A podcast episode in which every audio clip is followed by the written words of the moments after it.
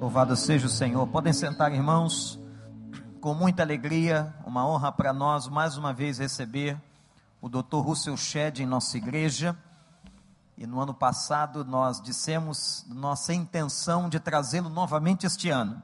E pela graça de Deus, pela permissão do Senhor, ele está mais uma vez entre nós. E vamos dar continuidade ao estudo ontem aberto pelo professor pastor Dr. Luiz Saião em Efésios capítulo 1. Agora vamos ao capítulo 2, que você possa abrir a sua Bíblia e deixar o Espírito Santo falar ao seu coração. Eu disse ontem à igreja e aos irmãos que estavam aqui que nós não podemos olhar para esta série, para esse estudo, apenas com um olhar de curiosidade ou teológico, mas que cada um de nós pense o que Deus tem a falar ao coração, a minha vida, a sua vida, o que podemos aprender e o que podemos mudar a partir daquilo que vamos ouvir.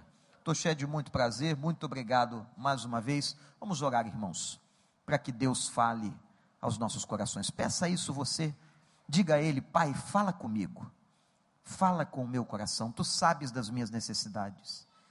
Não quero estar aqui apenas por causa de um estudo bíblico, teológico, das curiosidades da Escritura, mas que seja edificante ao meu coração e transformador. Nós te agradecemos, Senhor, este privilégio. Por misericórdia, estamos todos aqui para ouvir aquilo que o Senhor tem para nós. Mais uma vez, usa teu vaso precioso e que o teu Espírito, Senhor, fale profundamente com cada um de nós, em nome de Jesus. Amém. Obrigado, pastor. Boa noite a todos. Graça e paz da parte de nosso Senhor Jesus. A carta aos Efésios é uma carta circular, escrita para as igrejas, principalmente da Ásia capital Éfeso, hoje na Turquia. O que às vezes esquecemos é que o Novo Testamento é escatológico. Quer dizer, tudo que a gente estuda no Novo Testamento tem uma implicação para um futuro que está na nossa frente. E que nós, na medida que nós passamos nesta vida, estamos não somente esperando ser transferido para lá, mas nós estamos já vivendo essa realidade. E nós vamos ver isso nesse capítulo 2, quando trata-se da grande salvação que nós temos no Senhor Jesus Cristo. É um dos textos mais conhecidos na Bíblia, é Efésios capítulo 2. Se tem sua Bíblia aberta, eu quero começar a leitura já no primeiro versículo, eu quero ler apenas o primeiro primeira metade do capítulo, que trata da salvação mais individual. E depois a segunda metade que vai tratar da nova realidade da Igreja de Jesus Cristo, composto de uma unidade de judeus, filhos na carne de Abraão e naturalmente filhos de Deus e também gentios convertidos filhos de Deus. Primeiro parágrafo, capítulo 2, versículo 1: Vocês estavam mortos em suas transgressões e pecados, nos quais costumavam viver quando seguiam a presente ordem deste mundo. E o príncipe do poder do ar, o espírito que agora está atuando nos que vivem na desobediência, Anteriormente, todos nós também vivíamos entre eles, satisfazendo as vontades da nossa carne, seguindo os seus desejos e pensamentos. Como os outros, éramos por natureza merecedores da ira. Todavia, Deus, que é rico em misericórdia, pelo grande amor com que nos amou, deu-nos vida com Cristo quando ainda estávamos mortos em transgressões. Pela graça vocês são salvos. Deus nos ressuscitou com Cristo, com Ele nos fez assentar nas regiões celestiais em Cristo Jesus, para mostrar nas eras que hão de vir a incomparável riqueza de sua graça, demonstrada em sua bondade para conosco em Cristo Jesus. Pois vocês são salvos pela graça, por meio da fé. Isto não vem de vocês, é dom de Deus, não por obras para que ninguém se glorie. Porque somos criação de Deus, realizada em Cristo Jesus, para fazermos boas obras, as quais Deus preparou antes para nós as praticarmos. Oh Deus, sem a ajuda do teu Espírito, eu não teria coragem de falar sobre tão precioso texto como esse. Mas como estamos dependendo de Ti, eu rogando que Tu fales, oh Deus, com cada um, nós estamos esperançosos de receber de Ti verdadeiro alimento para nossas almas, em nome de Jesus. Amém, Senhor. Versículos 1 a 3 tratam de nossa situação da qual nós fomos resgatados. Se para dar uma definição desse parágrafo, trata de nossa grande salvação, gloriosa salvação.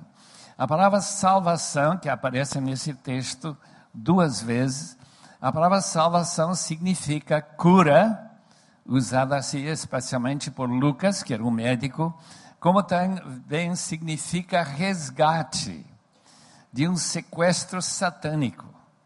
E como a queda de Adão, que nos trouxe essa situação que nós encontramos, essa inclinação mencionada aqui, inclinações e vontades pecaminosas, nós temos então esta situação que já no primeiro versículo declara que nós estávamos mortos em delitos e pecados. A palavra morte parece um pouco fora de o objetivo de comunicar conosco a realidade, porque realmente estamos vivos ou estávamos vivos mesmo antes de chegar a conhecer a Cristo. Essa morte que se trata aqui é chamada morte espiritual, isto é, desconectado da fonte da vida. Como se corta uma flor e ela começa a murchar, porque ela morre, e quando nós cortamos essas artérias que estão ligadas ao coração, nós morremos então, essa falta de contato com a fonte da nossa vida, que é Deus, traz esta morte que esse texto trata e chama de em transgressões, isto em desobediência da lei de Deus. Por isso é chamado transgressão ou delitos em algumas traduções. Pecados não alcançando o que Deus manda que a gente faça não conseguimos fazer. Especialmente o primeiro mandamento: amarás o Senhor teu Deus de todo o teu coração, de toda a tua alma, de toda a tua força e de todo o teu entendimento. Então, nossa incapacitação é justamente o tipo de morte espiritual que se caracteriza, em primeiro lugar, para descrever nossa situação da qual nós precisamos de resgate. Mas não éramos somente mortos, éramos escravizados. Veja como diz esse versículo 2: nos quais costumávamos viver quando seguiam a presente ordem deste mundo e o príncipe da autoridade, poder do ar, o espírito que agora está atuando nos que vivem na desobediência. Isto é, o espírito satânico que governa os demônios, que são as fontes de nossa tentação, além de nossos desejos que vão aparecer no versículo 3. Então, esse príncipe é uma referência ao poder satânico que governa o que se traduz nesta versão a ordem deste mundo. A ordem significa os valores as ambições, os desejos deste mundo. Se a gente parar aqui no recreio, Barra da Tijuca, começar a falar com as pessoas que não têm nenhum interesse no Evangelho, nem eh, ficam pensando em Deus, talvez nunca. Esse pessoal está controlado por certos valores. E esses valores são preparados e repassados para nós pelo poder satânico, poder do ar, que é o próprio diabo. Naturalmente, o diabo não está em todo lugar, ele não é como Deus, ele não é onipresente, ele governa esse mundo através dos seus demônios. Ele tem um sem número de demônios que servem a Satanás, organizados por ele, para fazer a vontade dele. E em terceiro lugar, nós somos inclinados, como a torre de Pisa na Itália, a cair para o pecado. E nós caímos no pecado por causa desses desejos ou vontades de nossos pensamentos, daquilo que nós gostamos, aquilo que nos traz prazer. Então, essas três realidades descrevem nossa situação de estarmos mortos em transgressões e em desobediência a nosso Criador, que colocou sua lei em nosso coração, chamado a lei de saber o que está certo e aquilo que está errado. Mas como nós vemos todo mundo errando, então nós nos acalmamos e pensamos, a coisa não é tão séria assim. É óbvio, é óbvio que não tem jeito de ser outra coisa senão viver pelos instintos para o mal que nos inclinam para fazer aquilo que nos agrada. Queridos irmãos, esses três versículos mostram a situação da qual Todo indivíduo que não chegou a se humilhar e pedir perdão e se arrepender diante de Cristo se encontra. E a maioria da, da população brasileira está nesta situação.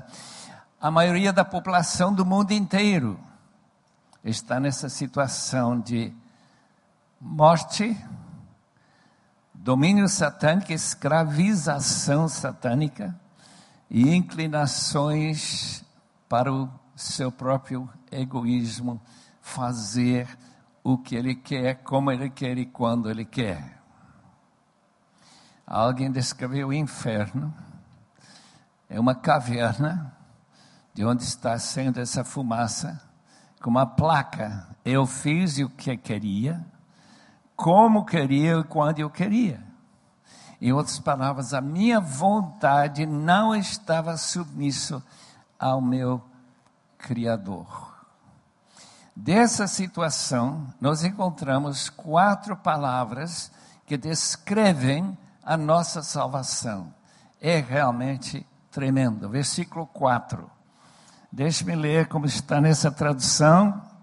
Todavia, em contraste, Deus, que é rico em misericórdia, pelo grande amor com que nos amou, deu-nos vida com Cristo quando ainda estávamos mortos em transgressões. Deus nos ressuscitou com Cristo e com Ele nos fez assentar nas regiões celestiais para mostrar nas eras que hão de vir a incomparável riqueza de Sua graça demonstrada em Sua bondade. Marque na sua Bíblia, então, a palavra misericórdia, por causa do amor de Deus, e graça, por causa da bondade de Deus. São essas as quatro palavras que descrevem a motivação divina que trouxe a gente à salvação. Quando Stuart Briscoe esteve aqui no Brasil, ele contou a história do seu filho. Seu filho foi um daqueles tipos típico de uma criança de uns 10 anos, que sempre quer saber se o pai, quando ele disse que vai dar 10 pancadas naquela região posterior educativa, uh, se ele desobedecesse, realmente o pai daria 10 golpes para ajudar ele mudar. Portanto, ele desobedeceu, o pai pegou ele pela mão, levou lá para o quarto, deu cinco. E o filho, papai, não era dez. Eu queria que você entenda misericórdia. Misericórdia é cinco menos do que você merece. Daí uns minutos ele disse, filho, vamos lá pegar um sorvete. Papai, eu não estou de castigo. Sim, senhor, você está. Mas eu quero que você entenda graça. Graça, irmãos, graça significa sorvete quando você precisa receber mais cinco golpes, pancadas, choques dolorosos, chicoteadas lá atrás. É isso que Deus fez conosco. Nós precisaríamos receber apenas castigo, condenação. Éramos filhos da desobediência, diz o original, merecedores de condenação, mas em vez disso, por causa do seu grande amor, sua rica misericórdia, sua graça imensurável, ele nos resgatou, nos salvou, nos transformou para sua glória. E não somente nos deu vida, essa é a frase que nós encontramos aí no versículo 5, ele nos deu vida, mas ele também, junto com essa vida, ele nos elevou, e aqui está o elemento escatológico, para nós assentarmos nos lugares celestiais junto com Cristo. Por quê? Porque se nós estamos em Cristo, uma frase que Paulo usa pelo menos 120 vezes no uh, Novo Testamento, ou em nele ou em Cristo, onde está Cristo? Está destra do Pai. E daí nós também temos esse privilégio por estarmos em Cristo, estar sentado com Ele nos lugares celestiais. Eu sei que os irmãos não estão pegando bem essa ideia. Eu também tenho dificuldades. Por quê? Porque tudo que eu vejo, tudo que eu penso está relacionado bem com Rio de Janeiro, São Paulo, algum lugar que a gente está andando.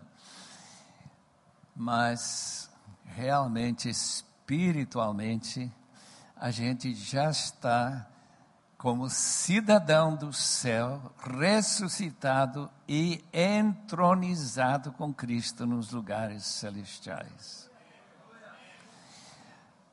Eu sei que um dia a realidade, aquela verdade, tomará conta de mim, para que eu possa realmente não somente entender, mas realmente viver essa realidade. Imagina como seria alguém que é filho do rei, que está sentado no trono com o pai, não está dirigindo, mas está sentado lá e está participando como se fosse do reino dele, do seu reinado. É isso que é, Deus diz para nós nesse texto. Ele nos deu vida, não somente nos deu vida, mas nos honrou, convidando-nos a sentar com Ele nos lugares celestiais. Irmãos, eu estou ficando velho. Alguém quer saber, ah, você ainda está por aí? Claro, eu não morri ainda. Mas um desses dias, meu irmão mais velho já foi, minha irmã está um pouco mais velha do que eu, ela está bem próximo e eu vou logo também. Mas não chorem. Nada mais real do simplesmente deixar para trás este corpo, corpo da minha humilhação, corpo das minhas inclinações pecaminosas de comer demais, de pensamentos errados, desejos por mais e mais. Aliás, alguém escreveu um livrinho que eu li que me impressionou bastante. O que vai destruir o mundo, vai trazer uma catástrofe a esse mundo é uma palavra só. A palavra M-A-I-S. todo mundo quer mais. E não tem mais para dar para todo mundo. Então, a gente vai chegar onde estaremos absolutamente satisfeitos com tudo que Deus tem feito por nós. Aliás, essa é a definição do Dr. John Piper do que significa fé. Fé é quando eu estou absolutamente satisfeito com tudo que Deus tem feito por mim.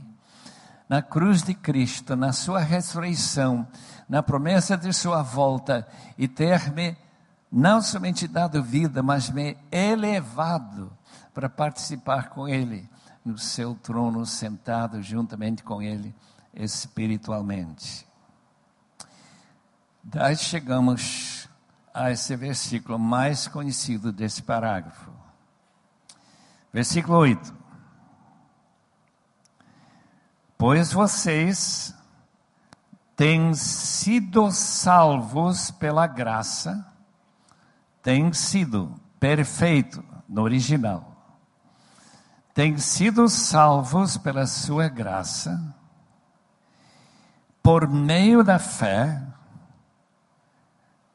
quando eu alcancei minha mão espiritualmente para receber o presente da salvação que Deus me deu, quando eu fui crendo que essa salvação era uma oferta genuína, a ilustração que um evangelista fez uma vez, colocou 10 dólares lá no púlpito, diz: qualquer pessoa que quiser aqui pode pegar. Ninguém veio. Não é porque a gente não queria, é simplesmente porque não queria. Eu pensava que ele estava brincando. Mas Deus não está brincando conosco. Quando Ele oferece pela Sua graça esta salvação eterna, de darmos céu, paraíso, em vez do inferno de dar-nos sorvete em vez de mais pancadas que nós merecíamos. Se os irmãos não vão poder falar aleluia, mas podem sentir aleluia. Lá dentro falam aleluia. Glória a Deus. Porque realmente somos muito, mas muito privilegiados. É uma grande salvação. E não é por obras, porque se fosse por obras, ninguém se salvaria. As obras são que a pessoa que teria que ser perfeito, nunca mais podia errar, não podia tropeçar, não podia mais pecar. Ele teria que ser absolutamente puro e irrepreensível. Mas o fato é que não há ninguém assim. Daí a salvação é algo que em outro texto vai acrescentar que nós já temos sido salvos. E com aquela moça que entrou num vagão em Londres, um trem em Londres, perguntou se aquele venerável homem com barba comprida estava salvo. Ele diz: Você está pedindo, ele falou em grego, você está pedindo que já fui salvo, ou se eu estou sendo salvo, ou serei salvo? Qual foi a sua pergunta, mocinha? ela ficou de boca aberta, ela deu uma lição muito interessante bíblica. Esse texto, versículo 8, diz: Temos sido salvos. 1 Coríntios 1, 18 diz: Estamos sendo salvos. O processo de santificação está nos salvando daqueles hábitos, daquelas inclinações erradas, esse poder satânico sobre a nossa vida nós estamos sendo salvos. Posso ler esse texto para os irmãos? 1 Coríntios 1, 18. Bem fácil de encontrar na sua Bíblia, umas páginas para trás. Quando o apóstolo Paulo escreve para aquela igreja em Corinto, apenas 80 quilômetros mais ou menos de Atenas, pois a mensagem da cruz é loucura para os que estão perecendo, mas para nós que estamos sendo salvos, é o poder de Deus.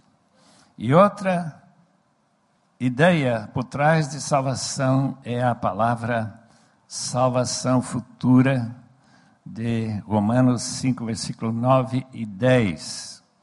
Como agora fomos justificados por seu sangue, já fomos salvos, muito mais ainda por meio dele seremos salvos da ira de Deus, e quando éramos inimigos de Deus, fomos reconciliados com ele mediante a morte do seu filho, quanto mais, quanto mais agora, sendo, tendo sido reconciliados, seremos salvos por sua vida. Nossa salvação está em três tempos. Nós já fomos salvos, Cristo já pagou meus pecados, passados, presentes e futuros mas Ele está me salvando do poder do pecado e Ele ainda me salvará completamente da inclinação para o pecado. E não será por obras, isto é, não haverá nenhuma razão para a gente se auto-elogiar. Veja como eu me dediquei a Deus veja como jejuei, veja como eu orei muito, veja, veja. E essas ideias Deus não quer ouvir. A salvação é 100% da parte de Deus. Nosso trabalho é unicamente aceitá-lo. E se você aceitou, você está salvo, já foi salvo, está sendo salvo e será salvo.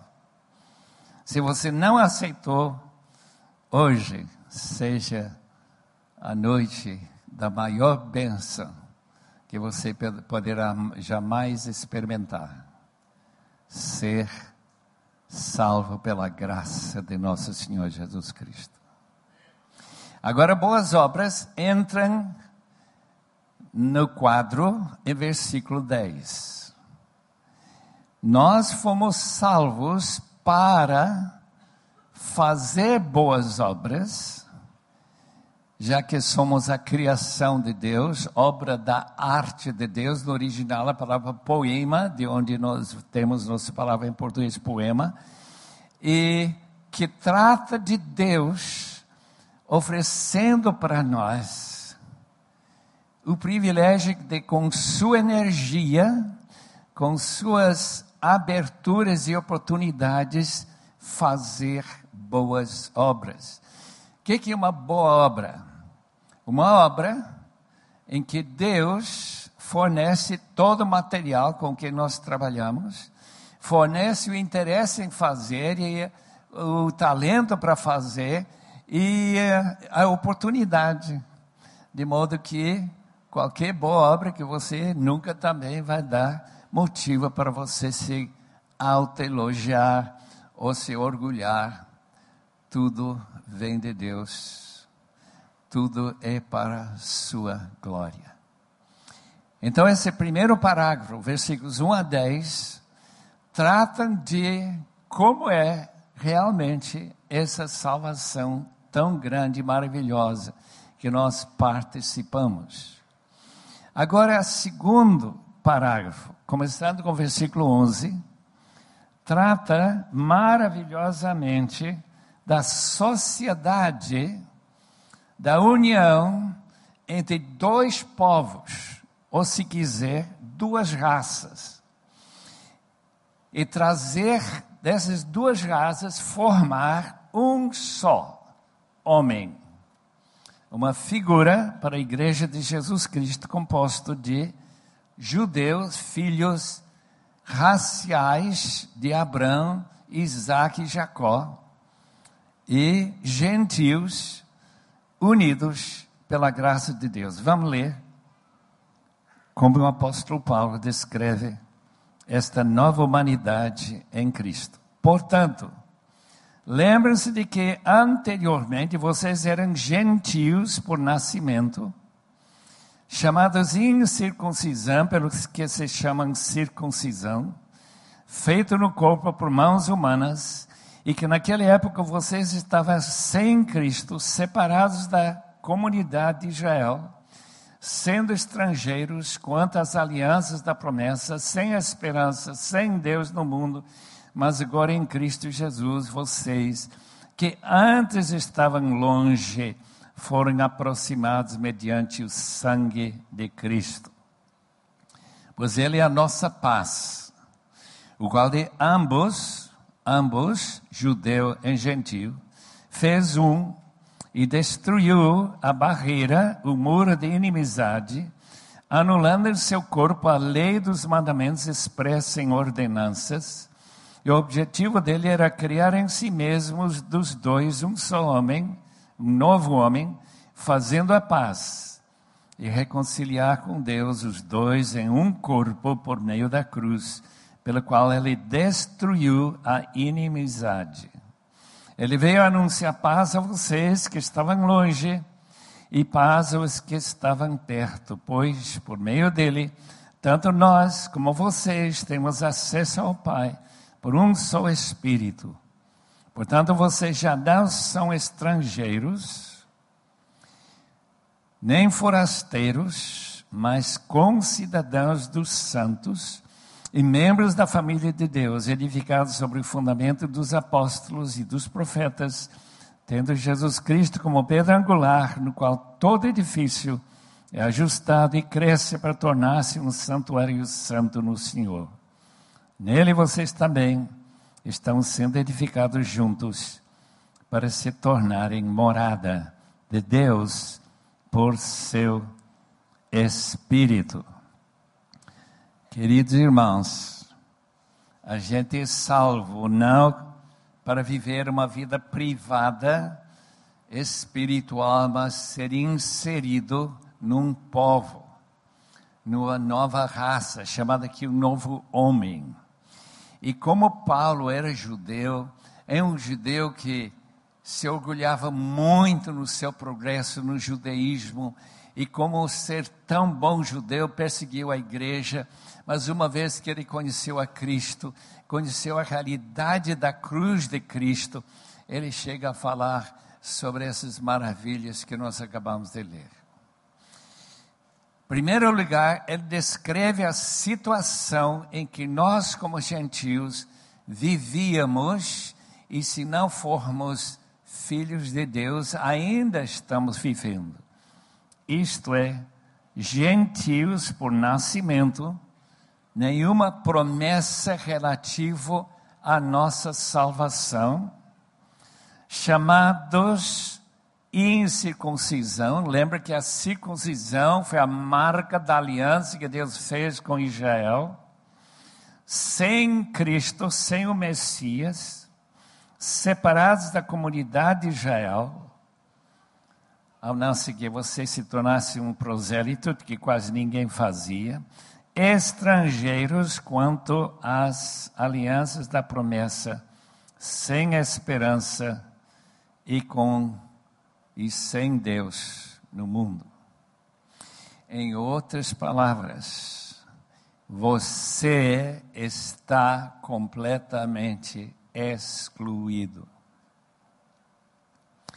Eu vivi meus primeiros anos antes da revolução racial na América do Norte.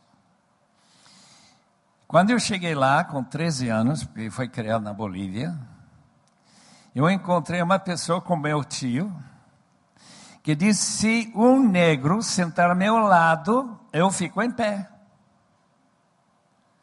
O que, que é isso? Não, somos raças que não dá para misturar em nenhum sentido, não podem tomar água da mesma fonte nem nada.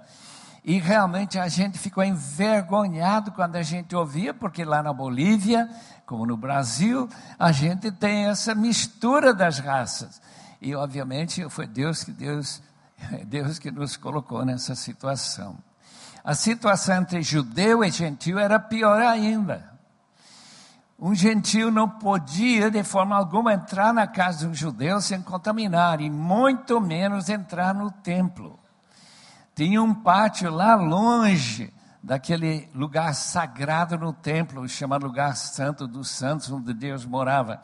E o gentio que chegava mais próximo era morto. Lembra que Paulo foi preso quando ele escreveu esta carta aos Efésios, porque alguém acusou ele falsamente que ele tinha levado um gentil para dentro da região santa do templo.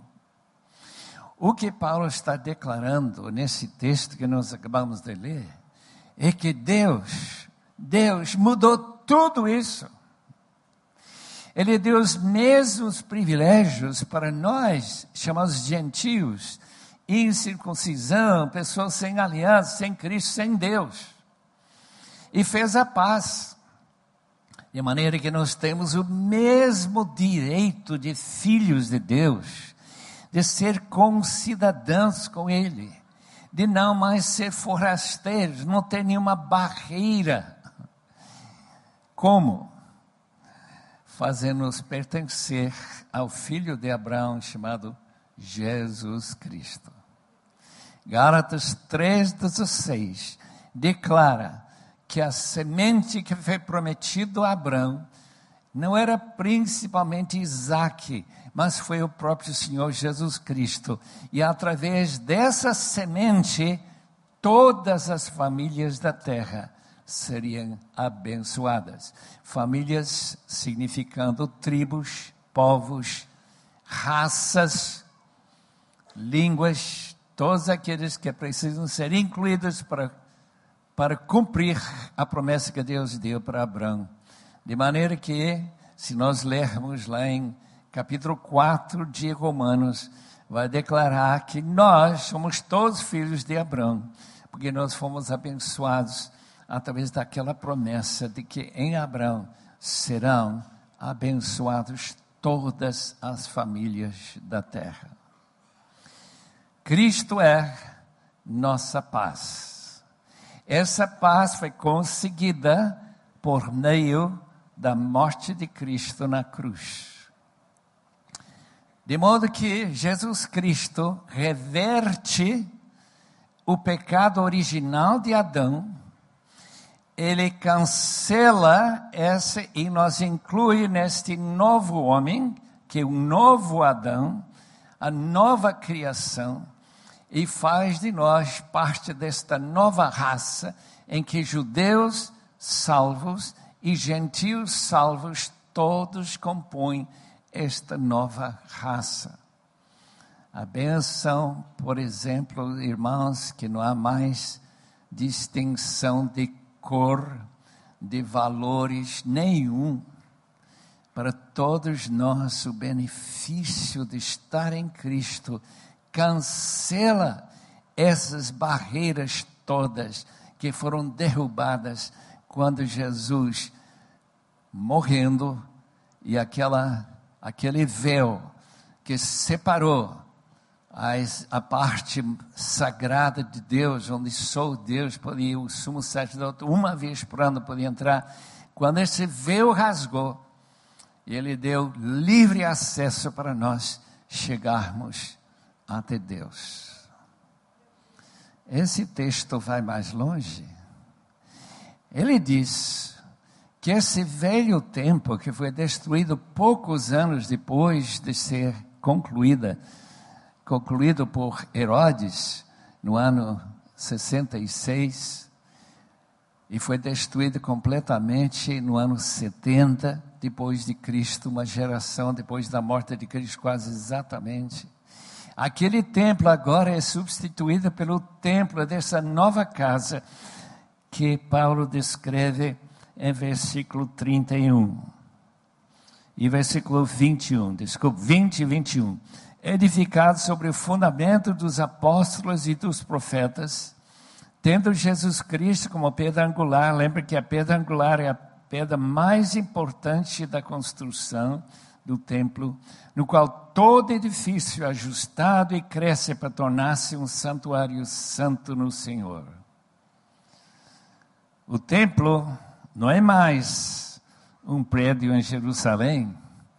O templo é no Rio de Janeiro, é em São Paulo, é em Nova York, é em Munique e no mundo inteiro onde o povo de Deus, pedras vivas, estão construindo para completar esse templo vivo, onde Deus habitará não somente com seu povo, mas em seu povo. Cristo habita em mim e habita em você. Essa benção de maneira que você nem pensa em precisar fazer uma viagem até Jerusalém e trazer um animal para ser sacrificado, você recebe todos aqueles benefícios através de Cristo, que é o caminho, a verdade e a vida.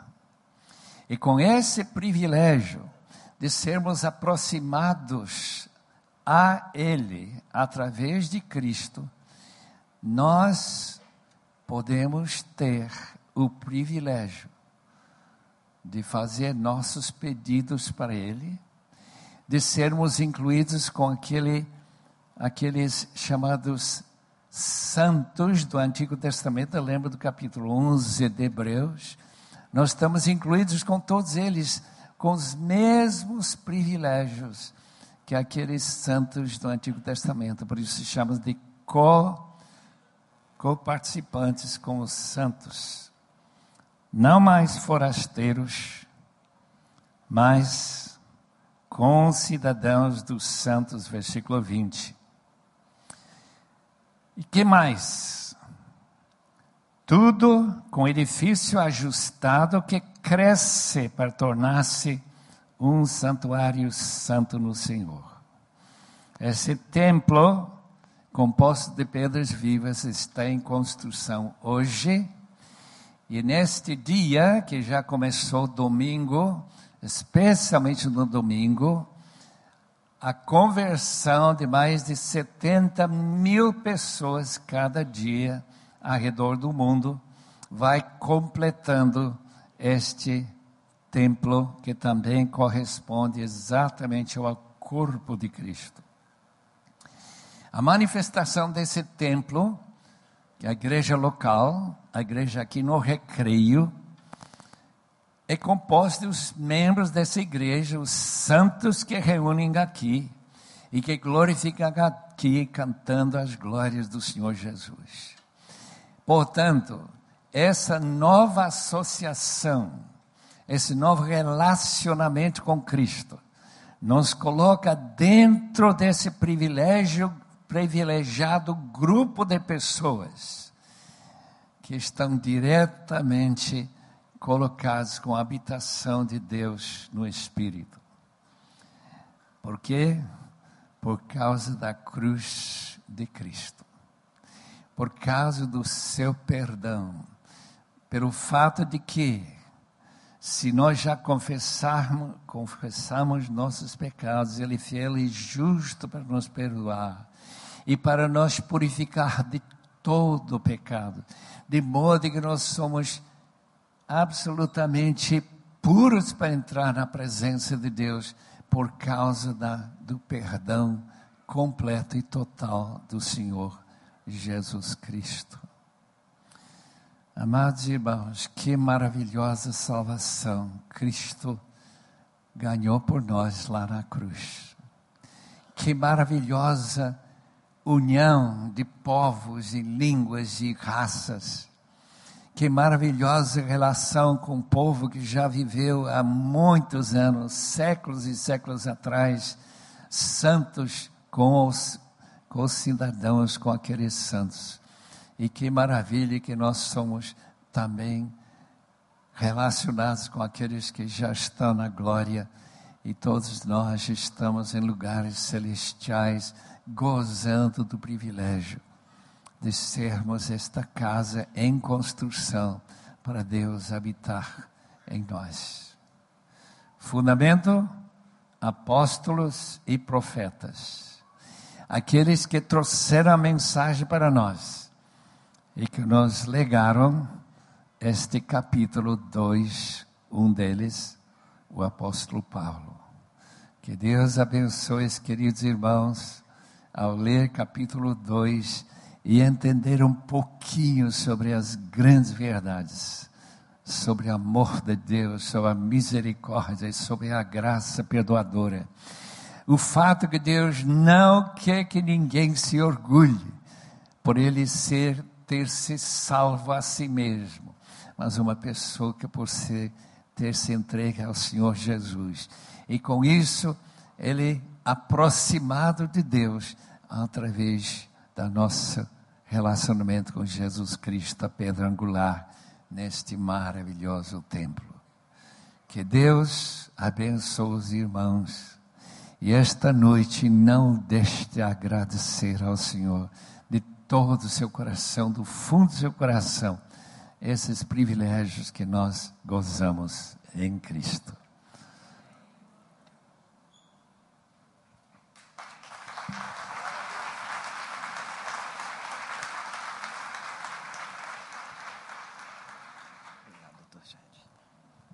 Vamos ficar em pé, irmãos. A sensação que temos agora é de termos nos alimentado profundamente. Você sente isso no seu coração, na sua alma? E nós temos que fazer o que o Dr. Shed nos conclamou agora. Agradecermos a Deus a grande salvação que nós temos. Meus irmãos, às vezes nos dá a impressão que algumas pessoas estão na igreja por um mero compromisso religioso e não perceberam ainda a grandeza desta salvação. Fomos resgatados. Esta salvação é pela graça. O preço já foi pago no Calvário. E nós somos as pedras vivas desse edifício. E nós estamos construindo. E esse edifício está sendo edificado por Ele. E um dia nós estaremos com todos os povos, tribos, raças e nações. Nós que éramos gentios, agora fomos aceitos pela misericórdia de Deus. Louvado seja o nome do Senhor. Você pode dar um glória a Deus bem alto aí? Por essa tão grande salvação.